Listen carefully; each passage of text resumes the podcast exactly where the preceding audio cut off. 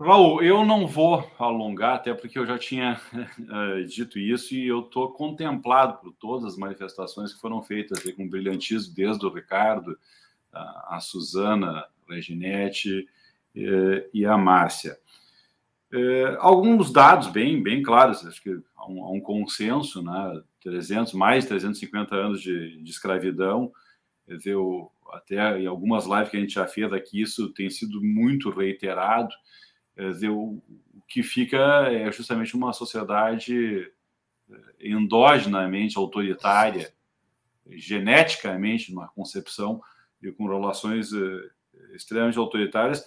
Eh, e esse dado do trabalho servil, enfim, que criou um abismo, coloca o caldo de cultura para isso que a Márcia, com brilhantismo, ela desenhou. Praticamente, quando eu vi a Márcia Calazans aqui fazendo a sua indagação, essas reflexões. Quer dizer, é, é, o quadro do ressentimento social que acabou se desenhando, porque a grande questão que se coloca é essa. Quer dizer, o mesmo eleitor de Lula eh, em duas eleições, o mesmo eleitor de Dilma em duas eleições, é, é aquele que eh, consagrou o Bolsonaro. Agora, tem um dado positivo, para a gente não ficar só na nota de pessimismo. Eh, não fora o golpe de 2016, quer dizer, não fora o impeachment fraudulento, eh, jamais teria se criado condições para uma figura caricata como essa.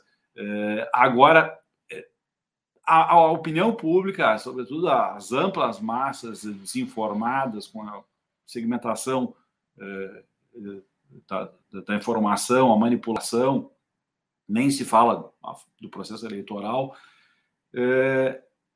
elas ah, acabaram sendo conduzidas para escolher, eleger e colocar na presidência da República um fascista, uma pessoa que já era fascista, e dentro do próprio contexto da disputa política, eu, eu rendo todas as homenagens a ti, porque desde o primeiro momento que eu te conheci, sempre fosse um grande defensor da unidade das forças progressistas.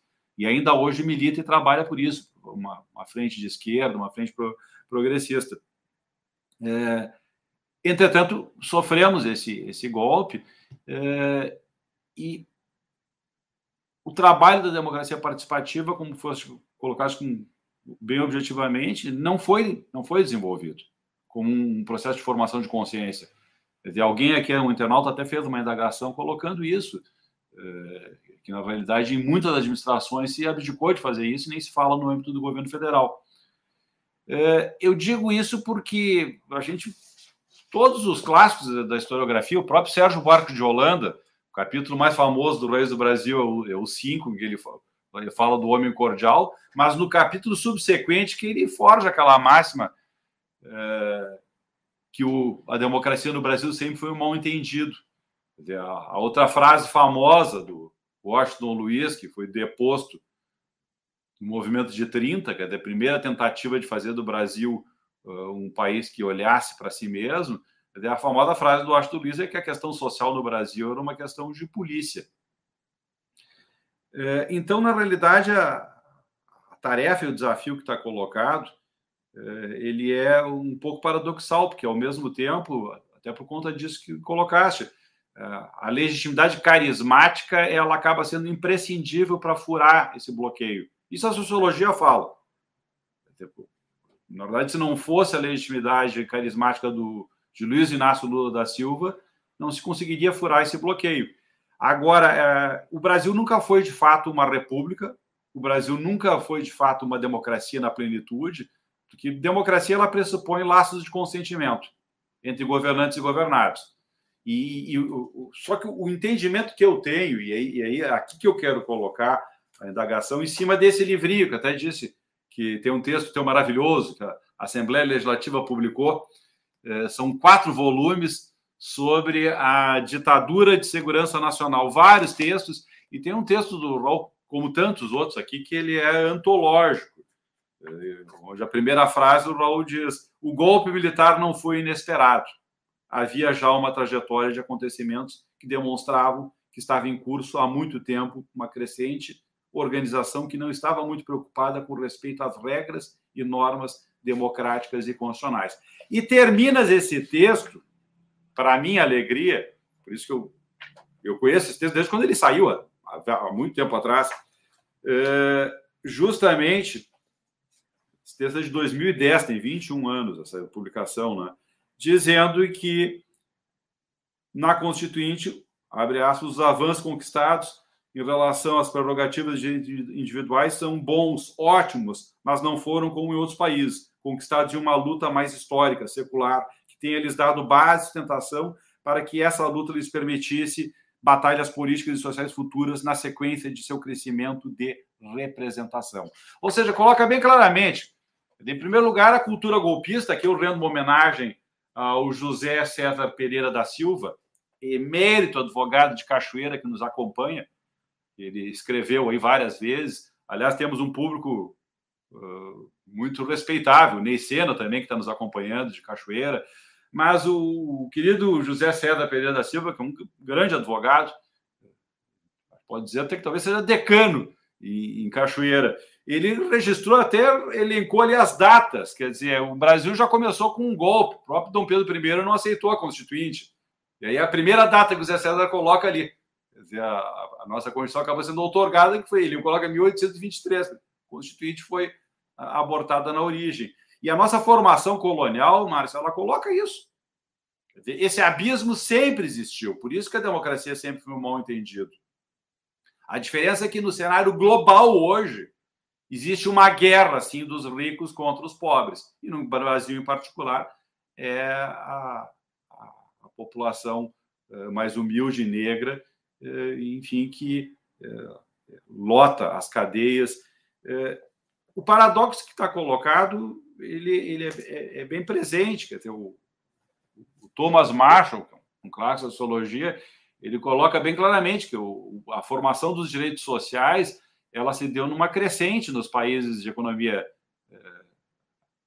mais forte, economia central Dizer, primeiro se conquistou os direitos políticos, os direitos civis, as liberdades individuais, a, a, a, contra os reis, as monarquias absolutistas. Num segundo momento, houve, eh, então, a democratização. Não bastava mais o respeito à vida, à dignidade humana, à própria propriedade, isso até forja um determinismo para dizer que é imprescindível respeitar e proteger a propriedade, porque ela é que vai gerar a democracia. Bom, a China está comprovando que isso não é uma verdade. Tem até prêmio Nobel, o Samuelson, Paul Samuelson, diz isso, que não, é um, não há um determinismo. Mas o fato é que nos países de economia central, primeiro se garantiu os direitos individuais, o habeas corpus, as garantias individuais, depois se democratizou, e aí os direitos sociais foram uma decorrência. Existe uma expressão no constitucionalismo europeu que é a ideia do direito ao mínimo existencial. Isso é uma... E outra expressão que vem do constitucionalismo europeu, vedação do retrocesso. Ou seja, não se admite, a partir de um grau, de um patamar de conquistas sociais, que haja um retrocesso. não significa que não haja contingenciamento de recursos, não tenha crise econômica, mas não pode simplesmente se suprimir uma garantia social. Bom, nós estamos vendo a tragédia que foi a, a vacinação, né? A tragédia que foi a falsificação, e aí vários pedidos de impeachment e não se consegue efetivar. Bom, mas isso tudo é o que está colocando. Agora, a pergunta que fica, e é aqui que eu quero entrar na indagação, Raul, para me valer da tua história, do teu conhecimento, do, enfim, a, a liderança que tu tem. É, eu acho que a Constituição de 88, na sua maioria, e é como tu terminas esse texto, ela talvez se constitua a pauta mais vigorosa para a formação de consciência da sociedade, que é aquilo que disseste até nos saudando no início, que é o nosso trabalho aqui de tentar eh, formar consciência e difundir aquilo que é positivo que está posto no texto da Constituição. Eu duvido que em qualquer uh, processo constituinte do Brasil se venha a forjar de novo um artigo 225 que fala que o meio ambiente é, é um direito de todos saudável e todos têm direito ao meio ambiente, estou lendo, ecologicamente equilibrado, bem de uso comum do povo, essencial à sadia qualidade de vida, impondo-se ao poder público e à coletividade o dever de defendê-lo e preservá-lo para as presentes e futuras gerações. E mais adiante, os artigos 231 e 232, eu só fico por aqui, que fala da questão dos índios, dos povos indígenas, usando a expressão correta, que essa alcunha que foi é, forjada, que é discriminatória, que são mais de 300 etnias, é, que estão sob fogo cerrado, sob ataque, justamente é, dessa dinâmica que nós estamos vivendo, que é um pouco do 18 Brumário de Luiz Bonaparte, que Marx descreveu com muita fidedignidade. Ou seja, as elites brasileiras, elas, tal qual lá no 18 Brumário Marx descreve, elas se deram conta que democracia só vem em prejuízo delas. Qualquer abertura democrática vai obrigá-las a ceder. Daí é que uma figura bizarra como o, o sobrinho do, do, Napoleão Bonaparte eh, acabou ganhando eh, uma, uma, uma, uma, proeminência e, e, e, se jactava que era um golpista, que não respeitava as instituições, e ele foi chamado, que é o que nós estamos vivendo hoje. Claro que tiveram que dar um golpe. É, Raul, para a formação de consciência, para a disputa da sociedade, tirando a parte do Estatuto do Poder, que não é um pouco tirante, é tudo que tu falaste que eu tenho acordo. Quer dizer, nós não temos laços de consentimento entre governantes e governados, nós não temos uma democracia como se pratica em qualquer país, nós não temos uma democracia liberal, no sentido filosófico e iluminista, não temos. Pelo contrário, o Guedes diz que os dados eram secretos para impor uma reforma da Previdência que criou mais privilégios. Quer dizer, como terminas aquele texto de uma forma é, brilhante, fazendo uma homenagem justamente a, a Raimundo falou, não citaste aqui, mas disse até hoje, em determinadas regiões do Brasil, persiste o clientelismo, o patrimonialismo. Há figuras que ainda têm uma visão do país patrimonialista. O clientelismo é praticado como direito divino, como direito de pertencer a uma oligarquia. Quer dizer, como forjar consciência? Na maioria da sociedade, da população, que. Né, Raul, qual é o problema? Na realidade, a maior parte do povo brasileiro, e aqui eu invoco a, a militância da Reginete, é, o estudo da Márcia, a, a luta corajosa da Suzana. A maioria da sociedade brasileira nunca foi apresentada para o tal do Estado de Direito. O povo da periferia tem a porta pedalada pela polícia eh, e ainda se conseguiu algumas garantias na Constituição que, na realidade, se não fosse o que está escrito ali, nós não poderíamos nem sequer denunciar a perseguição ao Lula. A perseguição ao Lula só foi possível porque estava escrito na Constituição trânsito julgado, que é uma expressão técnica. O texto da Constituição que nos permitiu denunciar que havia uma perseguição, senão ia passar batido. Porque aí eu estou falando de, com conhecimento da área em que eu atuo, onde os textos das leis são manipulados o tempo inteiro. Então, eu tenho defendido justamente que nós temos que lutar para implantar um recall no Brasil, que é a parte que tu referiste muito bem, ou seja, o tema, o tema justamente do Estatuto do Poder.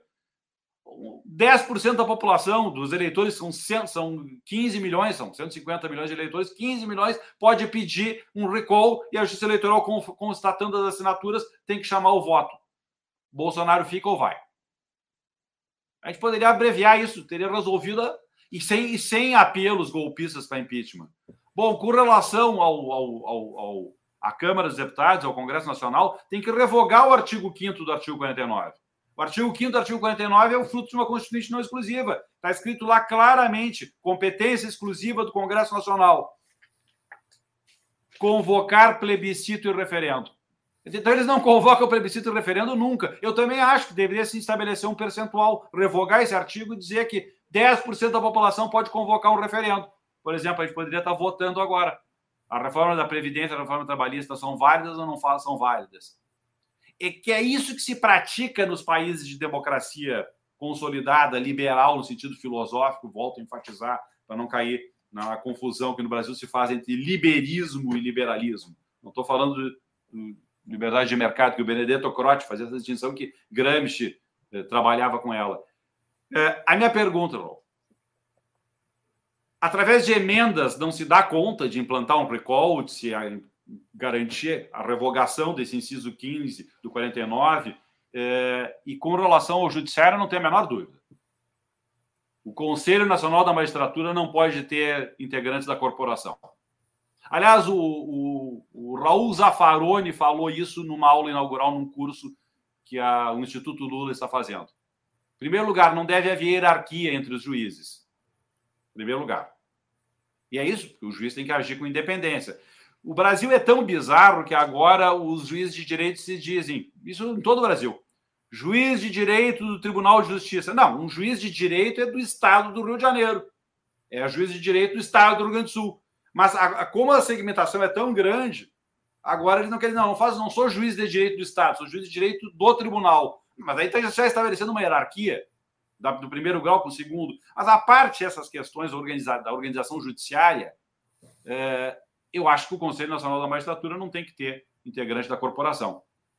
E, claro, tem um outro debate mais profundo, que é o debate do Tribunal Constitucional, mas aí é um outro debate, que na Europa, no, no pós-guerra, a resistência, toda a resistência que derrubou o fascismo, nas constituições ela não admitiu que atribuísse ao judiciário o controle de constitucionalidade. Eles criaram a figura de um tribunal constitucional, que aí é o objeto do meu estudo, que é a obra de Hans Kelsen, que é justamente um tribunal. A Constituição é um texto muito sério para deixar difusamente para qualquer juiz dizer, não é qualquer juiz no sentido ordinário que eu quero dizer, que o juiz é muito é fundamental, é uma função essencial para garantir a paz e a ordem e garantir a efetividade do direito. Agora, o texto da Constituição tem que ter um órgão que tenha essa responsabilidade.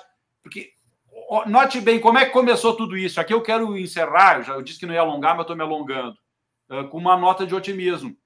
Tudo isso começou porque o Supremo Tribunal Federal, durante um período de alguns meses, disse que trânsito julgado não era trânsito julgado. Além de ter dado as costas e fechado os olhos para o impeachment.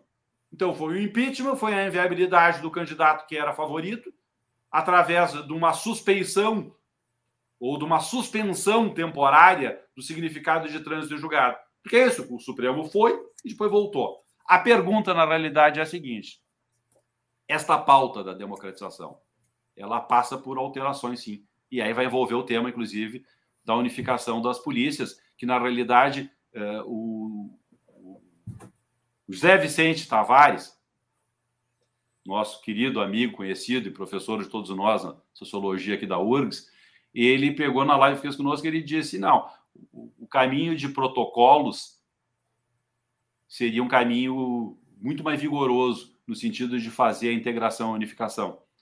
É, e tem vários outros casos. O caso do Tribunal Militar, que conhece muito bem. O Tribunal Militar aqui do Rio Grande do Sul ele só sobrevive porque o Lewandowski não leva a julgamento uma ação direta de inconstitucionalidade que a cúpula do Tribunal de Justiça defende.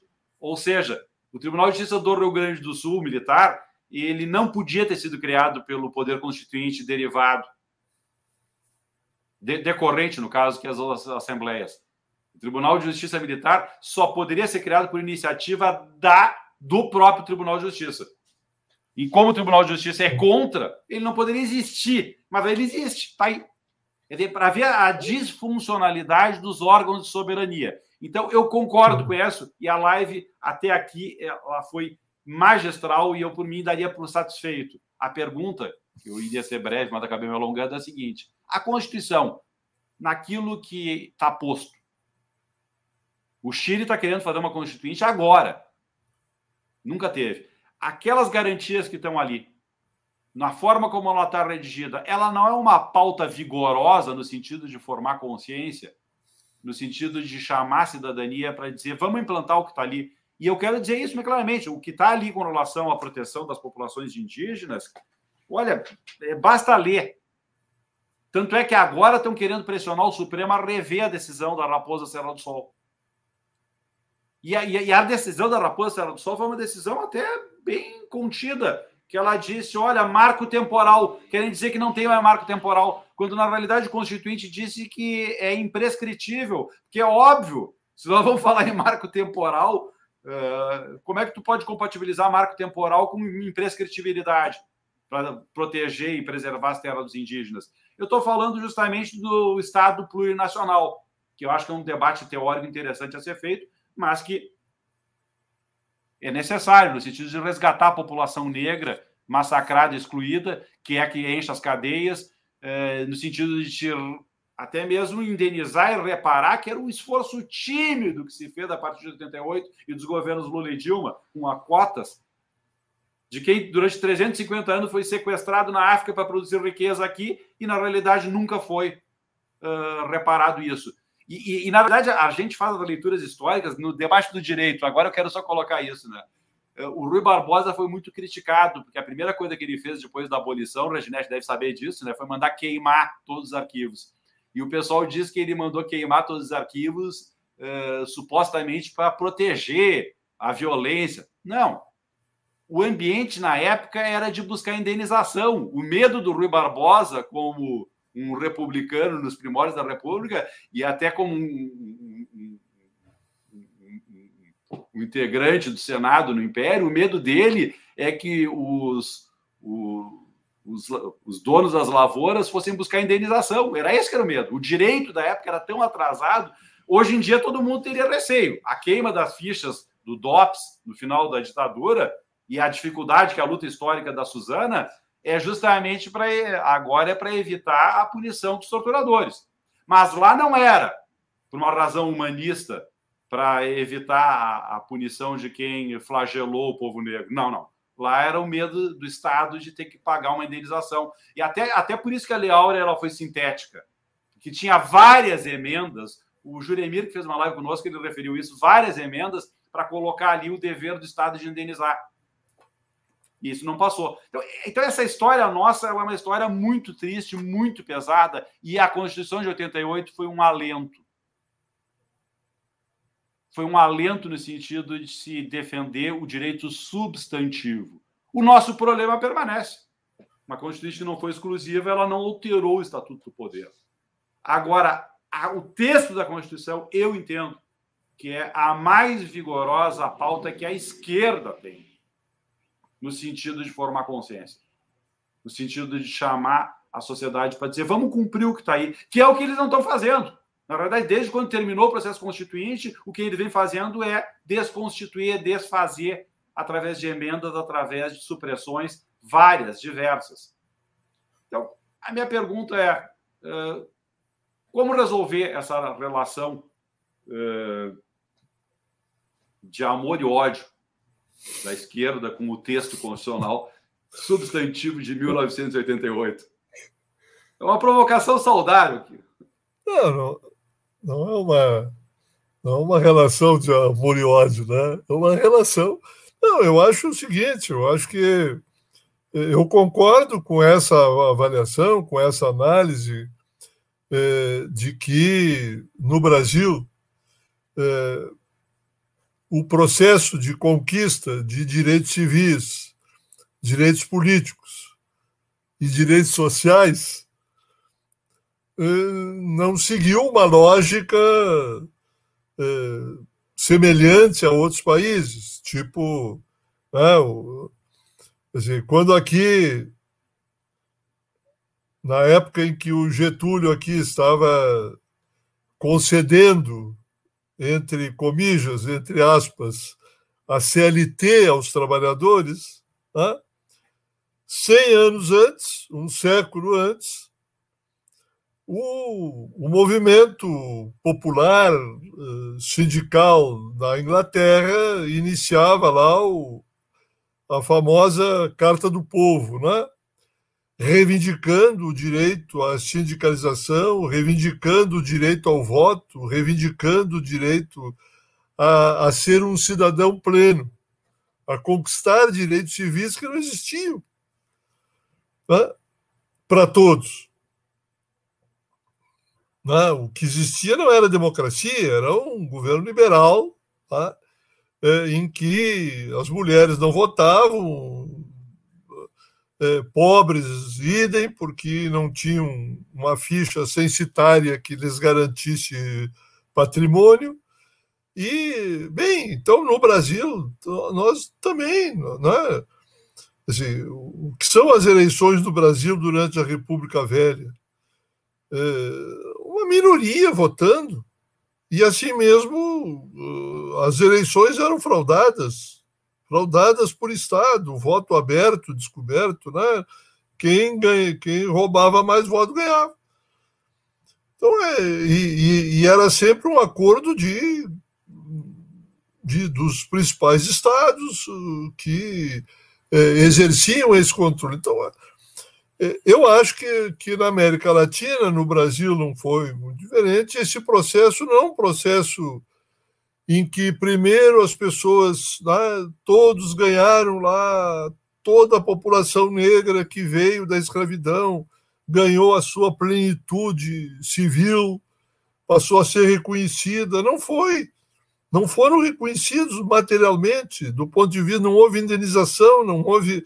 É, nem aqueles que, bem, poderiam ter continuado trabalhando na sua terra ou numa terra de parceria com o, o ex-proprietário e etc.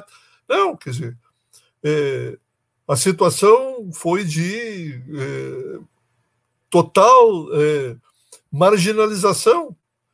Né? Então, é, não há essa, esse processo linear de formação é, de, de cidadania, depois vamos organizar o sindicato, depois o partido, depois vamos se eleger. No Brasil, esse processo é meio desigual, né? não só no Brasil.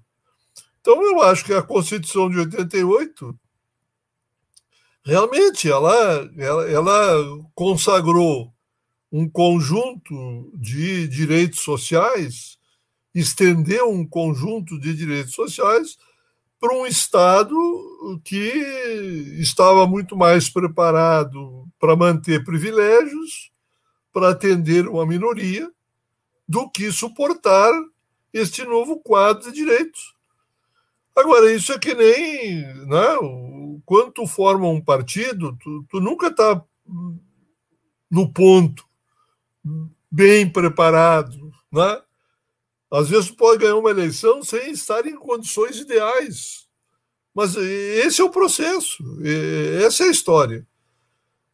Vai ter que se desdobrar para fazer né, é, o dobro, o triplo da sua capacidade Quer dizer, eu acho que, que, que o exemplo que tu citas, no caso da, da, do Chile, eu acho que o exemplo do Chile hoje é, é extraordinário, é maravilhoso. Né? E num país que viveu uma ditadura, ao menos mais sanguinária que a nossa, foi. É, é mais. É, é, entreguista também, do ponto de vista semelhante à da Argentina, né? É, bueno, e com tudo isso, a transição foi mais do que controlada, com a cumplicidade de parte dos setores populares, o Partido Socialista é, aceitou né, o processo de, de, é, de transição eh, junto com a democracia cristã, eh, criaram né, um, uma espécie de compromisso eh, para excluir os de baixo mesmo, né? ainda que o Partido Socialista tivesse uma história de lutas e era da onde inclusive tinha surgido né, a figura maravilhosa do Allende, é, mas o, a concertação feita no Chile era uma concertação da metade para cima, porque a, lá para baixo ficou fora desse processo. E isso fez com que mesmo os governos que já estavam fora do domínio do, do, eh, do Pinochet eles acabassem amarrados, reféns, eh, submissos né, a um conjunto de compromissos que é, foram acumulando tensões, acumulando contradições que explodiram no Chile, na juventude, é, na população indígena dos Mapuches. Quando se fala no Chile, a gente acha que é um país só de colonização alemã tem no mínimo 10% da população lá que é Mapuche, que, e que foi subordinado. Né, é, nenhum dos acordos feitos na época da independência do Chile foram cumpridos pelas elites uh, chilenas com os Mapuches. Não preservaram os seus territórios, uh, roubaram as suas terras, as suas madeiras, as suas, o, o, sua, o seu modo de vida, e eles sobreviveram. E uma mulher Mapuche presidiu a abertura da Convenção Constituinte. De uma Convenção Constituinte que, bueno, sacudiu tudo, né? porque é, todos os partidos da direita e do centro responsável pela concertação ficaram em minoria. E isso aqui do lado, no Chile. Então, eu acho que nós, é, certamente, eles tiveram muitas experiências e coisas mais ricas que a nossa, talvez é, movimentos populares melhores que os nossos, eh, nós temos outras virtudes e outros defeitos, enfim. Mas não é tão diferente a história colonial chilena e brasileira, nem as ditaduras que vivemos, mas que mostraram que ali foi possível essa irrupção popular e não só para uma eleição, mas exigir junto com ela um processo constituinte. Bueno, eu acho que aí nós temos uma saída. Eu acho que se o Lula quiser fazer um governo decente, se o Lula quiser recuperar efetivamente a nossa história, nós temos que fazer da campanha um processo de preparação de uma constituinte. Mas de uma constituinte para valer, não é Congresso Constituinte. Não é transformar deputado e senador em constituinte. Não. Constituinte é poder originário, constituinte é para é, é, do zero. E ninguém, terminado o trabalho, ninguém tem coisa nenhuma, volta para casa para disputar nas regras que construiu. Assim, esse é o processo que. É, bem, mas nós, nós, eu acho que nós temos que preparar no processo eleitoral uma campanha que diga isso, que mostre essas coisas para a gente poder efetivamente ter algum ganho. Senão, nós vamos fazer uma outra concertação à brasileira. Né? Nós vamos fazer uma outra concertação, por quê? Quer dizer, se o Lula repetir 2002, o que, que vai acontecer? Nós vamos ter lá 15, 20% dos votos. Uh, PT, PCdoB, PSOL, movimentos, não sei o quê, soma tudo, dá 20%. Aí o presidente vai dizer: Mas como que eu vou governar com 20%? Eu vou ter que negociar. Vou ter que sentar com o MDB, vou ter que sentar com o PSB, com o PCdoB, com não sei com esses estão do nosso lado, com o PSDB e olha, não, nós vamos. Então é, é esse é o processo. Eu acho que no Brasil se confunde a conquista de direitos sociais junto com direitos políticos, é, não num processo linear histórico como se viveu na Europa ou em outros lugares. Nós fomos misturando isso. Teve governos progressistas na América Latina que quase chegaram a um estado de bem-estar social. Né? Um governo, o peronismo, o Cárdenas do México, chegou perto disto, né? Bem, mas, mas foram expressões que a própria classe dominante não aceitava. A classe dominante mexicana, argentina, derrubaram esses governos, assassinaram Vargas, obrigaram ele a se matar. Então, é, o suicídio do Vargas é o suicídio da, da, das possibilidades da classe dominante brasileira se apresentar como alternativa para construir um país decente. Não tem capacidade disso. Só nos oferece a repressão, o regime autoritário, né? o pão e circo, tipo o Globo. Né? Então, é, bem, nós, nós, temos que fazer da luta política eleitoral uma luta que não pode ser só eleitoral, ela, ela tem que sinalizar uma alternativa. Ela tem que mostrar outro caminho. Veja a riqueza, né? acho que não sei se foi a Márcia ou tu mesmo que levantou aí a questão do. a riqueza da experiência constituinte na Bolívia, criando a figura do país plurinacional. A figura da propriedade comunal né? num continente acostumado na sacrossanta uh, propriedade privada. Não, lá passou a existir na Constituição a figura da propriedade comunal,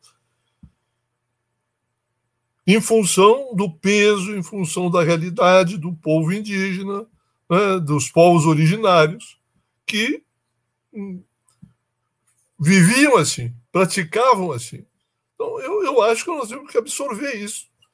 Quer dizer, acho que, que é, é, é difícil. Eu não, não tenho nenhuma. Não acho que pedir, pedindo ao rei, né, petições ao rei vão funcionar. Ou nós preparamos na campanha eleitoral, junto com ela, um processo de, né, se vitoriosos, quer dizer, nós temos que eh, chamar o, esse país a Constituição de 88, mesmo tendo tido todo né, essa questão dos direitos sociais, ela consagrou um sistema político eleitoral, consagrou um sistema tributário, consagrou eh, um corporativismo eh, em algumas instituições que é insuportável, pô. Que é insuportável, que não tem, não, não tem como a gente não há como ter um governo, um país democrático com instituições cujas corporações se individualizaram de tal forma, quer dizer, que viraram né, são quase estamentos feudais intocáveis. Quer dizer, né, e bueno, eu acho que não tem, não, não, não é possível isso. E bem, o, a, o remédio geral, a, a forma melhor, digamos, para a gente enfrentar isso é, é com um processo realmente efetivo de democratização. Se hoje algumas corporações, como o caso citado do judiciário, né, é, como é que você enfrenta isso? É com um controle maior popular, não o controle da própria corporação. Olha, eu não, não sou do judiciário, mas quando essas decisões do Conselho Nacional de Justiça me deixam envergonhado, eu fico envergonhado como democrata, quando os caras inventam essas coisas para favorecer a corporação, sem passar pelo Poder Legislativo, sem passar pela soberania popular, mas em nome, mas e como? É, é em nome de quem isso? É quer dizer, do, do poder divino. Quer dizer, não, não, não existe, compreende? Não, e o pior é que ainda acham que, que tem razão. Mas, como é possível? Né? Eu vivi como deputado lá, né, nas negociações salariais lá e nos troços. E a pessoa via, não, mas isso aqui é uma, uma resolução do Conselho Nacional de Justiça. E aí é lei. E o pior é que está valendo. E as pessoas estão recebendo privilégios, vantagens que não são legais. Então, como é que tu mexe nisso aí, sem dar uma chacoalhada para valer? Sem dar uma sacudida para valer? Eu não né? Não dá para sair dando tiro nas pessoas. Então, para resolver racionalmente, para resolver democraticamente, nós temos que subordinar um novo pacto. Um novo pacto, uma nova. Não, né? uma, é, e ir avançando. Que dá, né? Acho que nem tudo será pacífico, nem tudo, porque privilégios sempre são defendidos com unhas e dentes. Né? Mas eh, agora, recentemente, né, a Assembleia aqui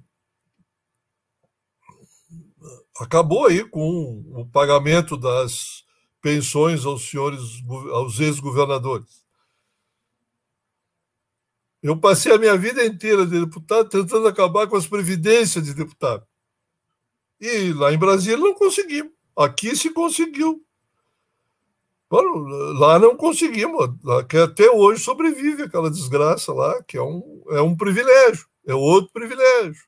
Então, se você vai somando os privilégios, aí fica, vai encastelando, que não tem jeito, né?